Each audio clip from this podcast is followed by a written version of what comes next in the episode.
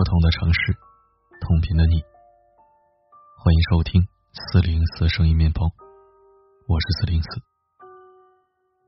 实体书赠送活动已经结束了，八月二十八号、八月二十九号加入四零四书房的听友将会获得自己选好的一本实体书。这几天注意查收快递即可。小欢喜虽然大结局了，但剧中传递的很多理念倒是值得回味和学习。比如黄磊扮演的方圆，在失业那一段，不仅真实的反映了现实社会的残酷，也揭示了人脉的真相。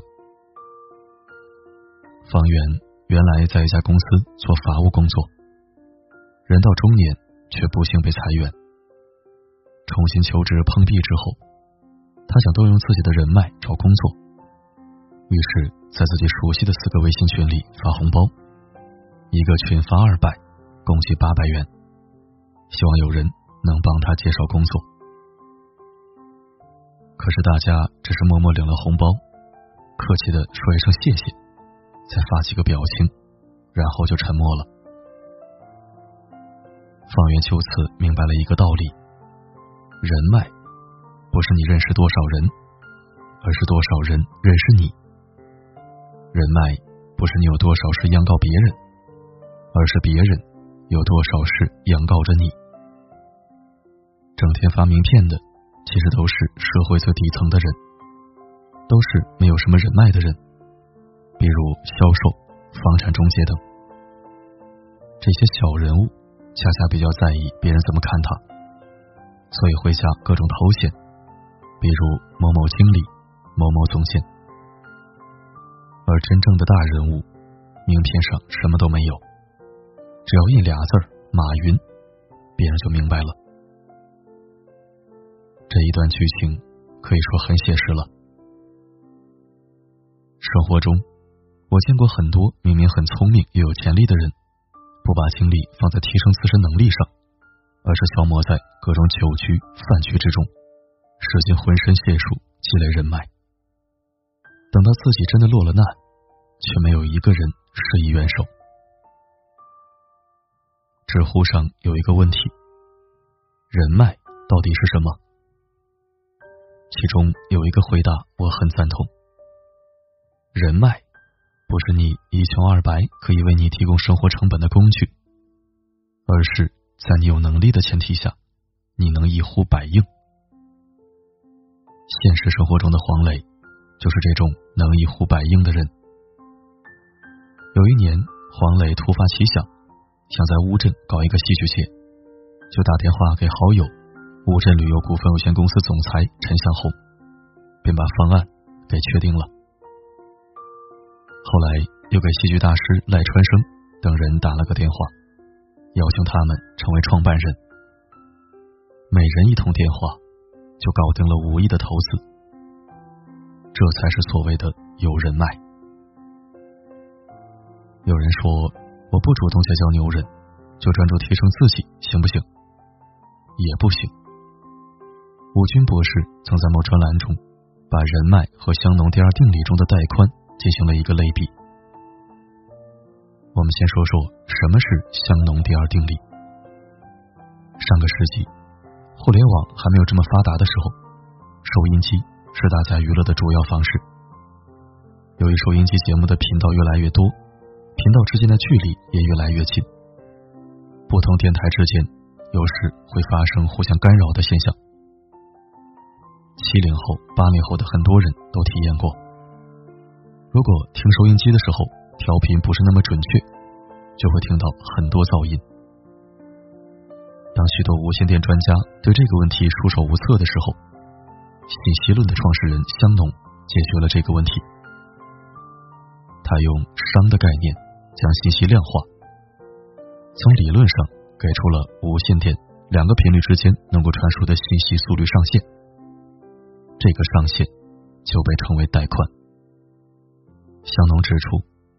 如果传输信息的速率不超过这个带宽，信息总能传出去，而且不会出错。但如果传出的速率达到或者超过带宽，不管你用什么样的编码方法，信息传输都一定会出错。这就是香农第二定律。俗话说，有多少人脉，就做多大的生意。一个商人有几个商业伙伴，而另一个商人有几十个同样水平的商业伙伴，那么后者的生意一定比前者做得大。这里的人脉其实就是带宽，带宽越大，信息传输的会越快越准确，而人脉越多，生意也会做得越大。同一时期的几个商人或者公司。彼此的产品在质量上没有太大区别，那么人脉就决定了生意的成败。淘宝之所以能够发展起来，就是因为互联网时代传播的带宽增加了很多，产品推广的速度也大大增加。一个偏远地区的小企业，甚至个体户的产品，可以大量的卖到全国，甚至全世界。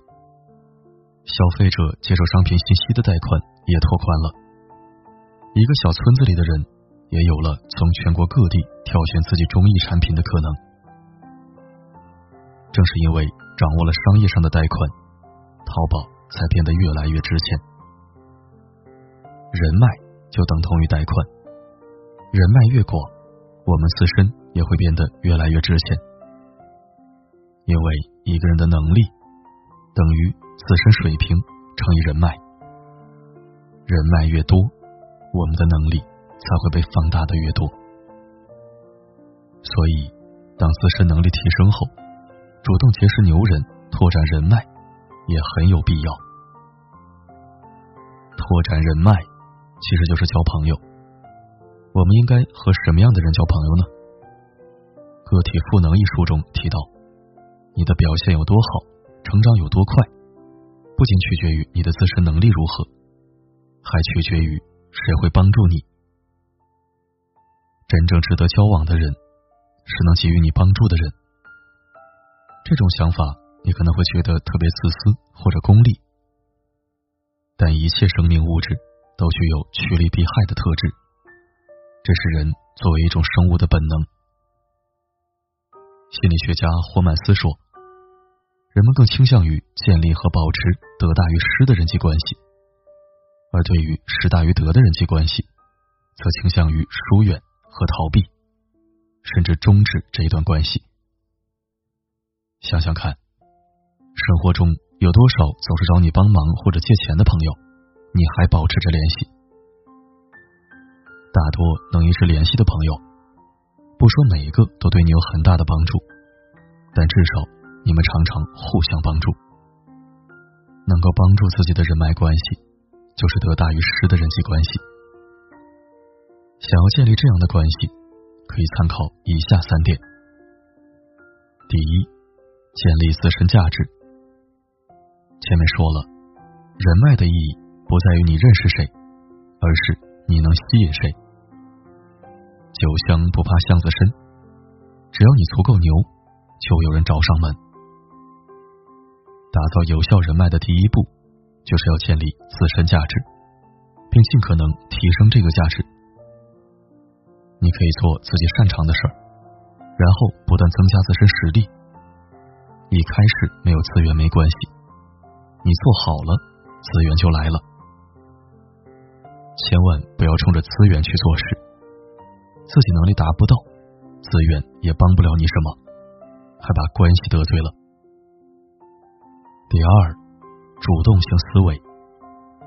这里的主动性思维是指换位思考，能够考虑对方的利益和需求，想方设法提供价值，而不是一味的占别人便宜，给别人带来负担。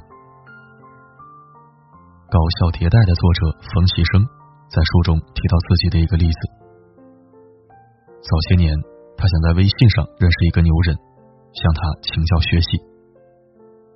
一般人常常是不停的发微博私信，盼望着牛人给自己解答。但这种基于被动性思维的操作，往往难以如愿。毕竟这是在给别人添麻烦。他则相反，不麻烦人家，而是看他的文章后打赏，还发了几次几十元的红包，并表示要把文章打印下来，好好研究。后来牛人就让他加微信，还给他发了很多资料，同时表示有任何问题都可以随时问他。关系就这样建立起来了。古人云：“将欲取之，必先予之。”这句话也道出了人脉的关键。你有多大的可交换价值，别人才愿意花多少精力在你的身上。第三点，适度坦诚。坦诚有点类似于一个心理学术语——自我表露，指个体与他人交往时，自愿的在他人面前将自己内心的感觉和信息真实的表现出来的过程。套路少一些，适度自我表露，往往可以博取他人的好感，并促使对方也进行自我表露。这是增进双方关系的调味剂。当然，一上来就推心置腹，也会让人误以为你有所企图。所以，自我表露必须在确保双方关系有一定基础之后展开。表露的内容也应当由浅入深，由一般到私密。其实，要积累有用的人脉，归根结底就是要遵循互惠的原则。罗伯特·西奥尼在《影响力》一书中提到，只要一直秉持互惠方式，让彼此双赢，你才能持续对别人发挥影响力。幺五零定律告诉我们，每个人一生能维持人际关系的人数大概是一百五十人，在这一百五十人当中，其实百分之八十都是泛泛之交。比如你的邻居，楼下卖水果的大婶。对于这些人，你见面时最多也就是礼貌的笑笑，有时候聊两句，但也只是认识而已。他们几乎不会对你的人生产生任何影响。剩余的百分之二十，或许给你带来了一些正面影响，比如学校里逼迫你学习的老师，单位里明枪暗箭激励你上进的同事。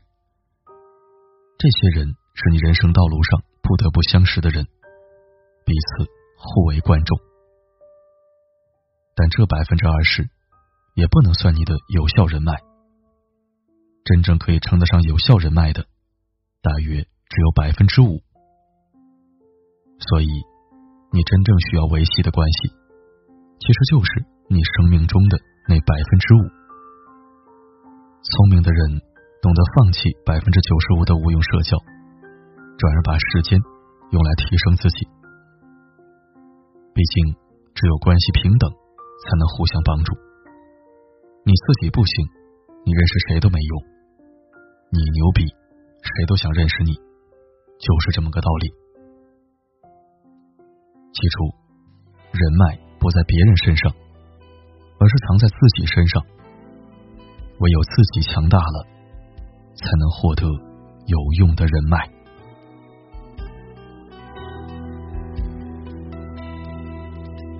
你试着将分手尽量讲得婉转，我只好配合你尽量笑得自然。我就是不能看心爱的人显得为难。你跟我过的手留着一丝温暖。感谢收听，本期分享是一篇超级有营养的文章。最近的文章内容婚姻情感比较多，好像很久没有发成长提升类文章了，所以这段时间咱们就换换口味，来点干货，希望能对你有用。余生漫漫，与君共勉。好了，今天的分享就到这里，我是四零四。不管发生什么，我一直都在。